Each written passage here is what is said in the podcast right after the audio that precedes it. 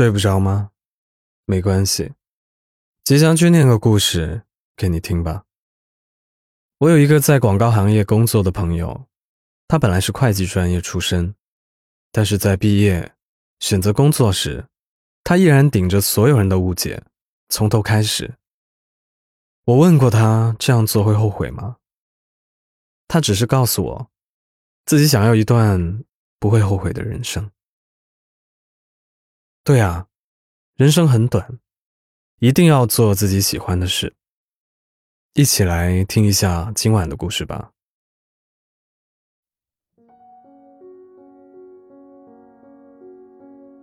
人应该如何度过自己的一生呢？我想这个问题肯定不止我一个人认真想过。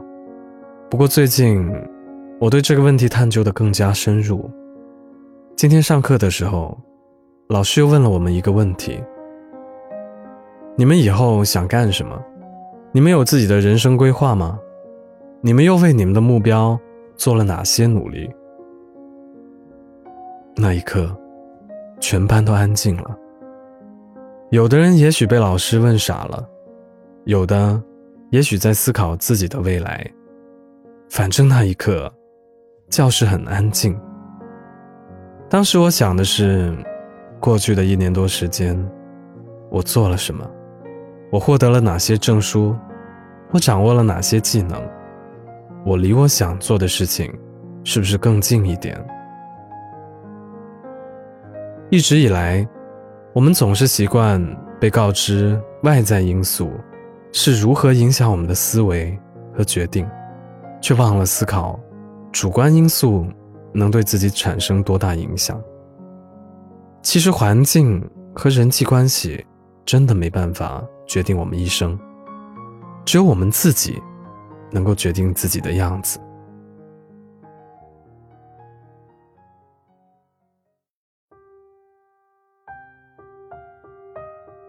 还有几天，我就要结束自己的二十岁生涯，于是我既要一边忙着展望未来，一边。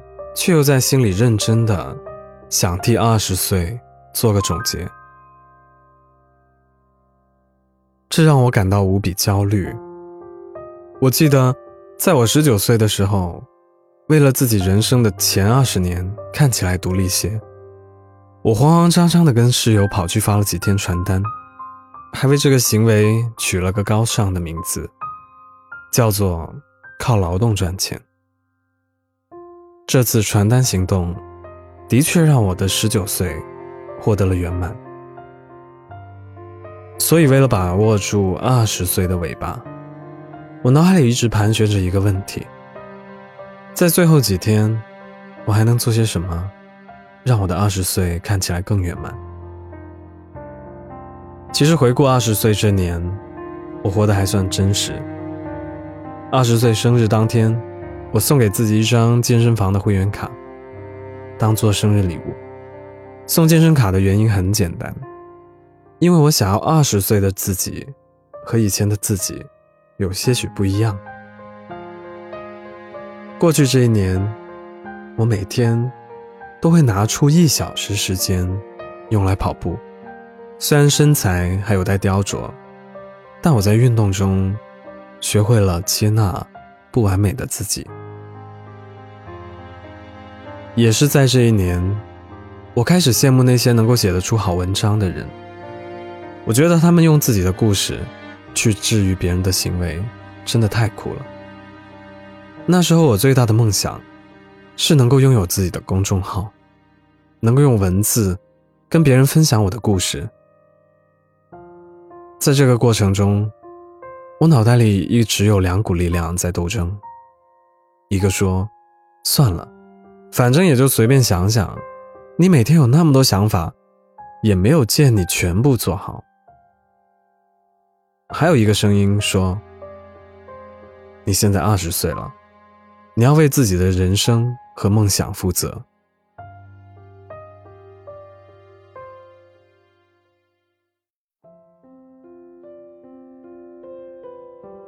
幸亏就是为自己负责的信念，一直支撑我到现在。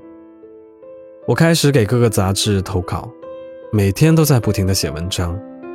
最疯狂的时候，我每天睁开眼想的第一件事就是，我今天要写什么主题的文章。以至于那段时候，我总是觉得时间不够用，因为我真的很想为自己的梦想拼一拼。其实我说这么多，不是想得到你们的赞誉，或是。自我感动。我真正想说的是，只有我们自己，才能让自己过上自己想要的生活。所以，于我而言，二十岁的最后几天，我最该做的，就是再努力，写多几篇文章，为我的二十一岁多铺几块砖。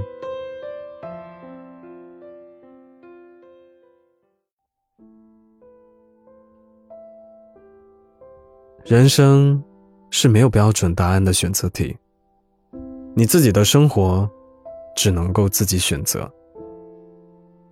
我最近看过一篇程序员的文章，他受月亮与六便士的影响，在自己攒够生活费之后，果断辞职，去追求自己的写作梦想。虽然周围有人嘲笑他，但是他不为所动，坚持了三年。到今天，他已经在准备自己第三本书的书稿了。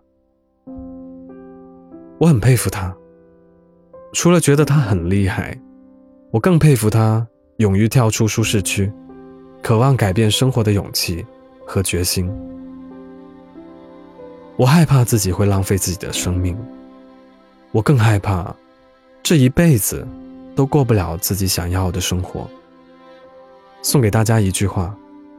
也送给自己的二十一岁，一定要努力去做你想做的事，无论承受怎么样的压力和误解。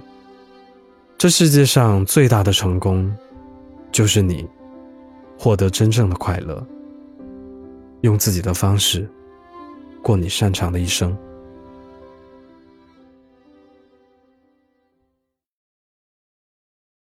今晚的故事念完了。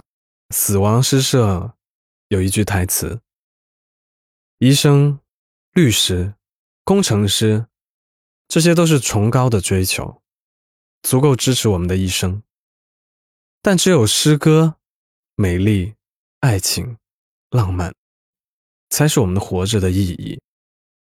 希望大家都可以有勇气，过自己想要的生活，获得真正的快乐。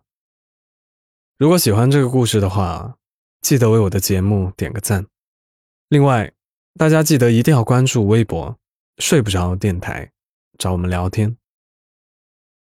我是吉祥君，依旧在 Storybook 睡不着电台等你。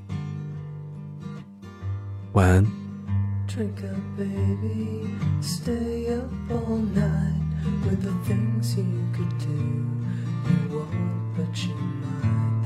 Potential you'll be that you'll never see.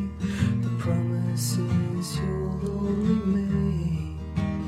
Drink up with me now and forget all about the pressure of days. Do what I say and I'll make you okay and drive them away.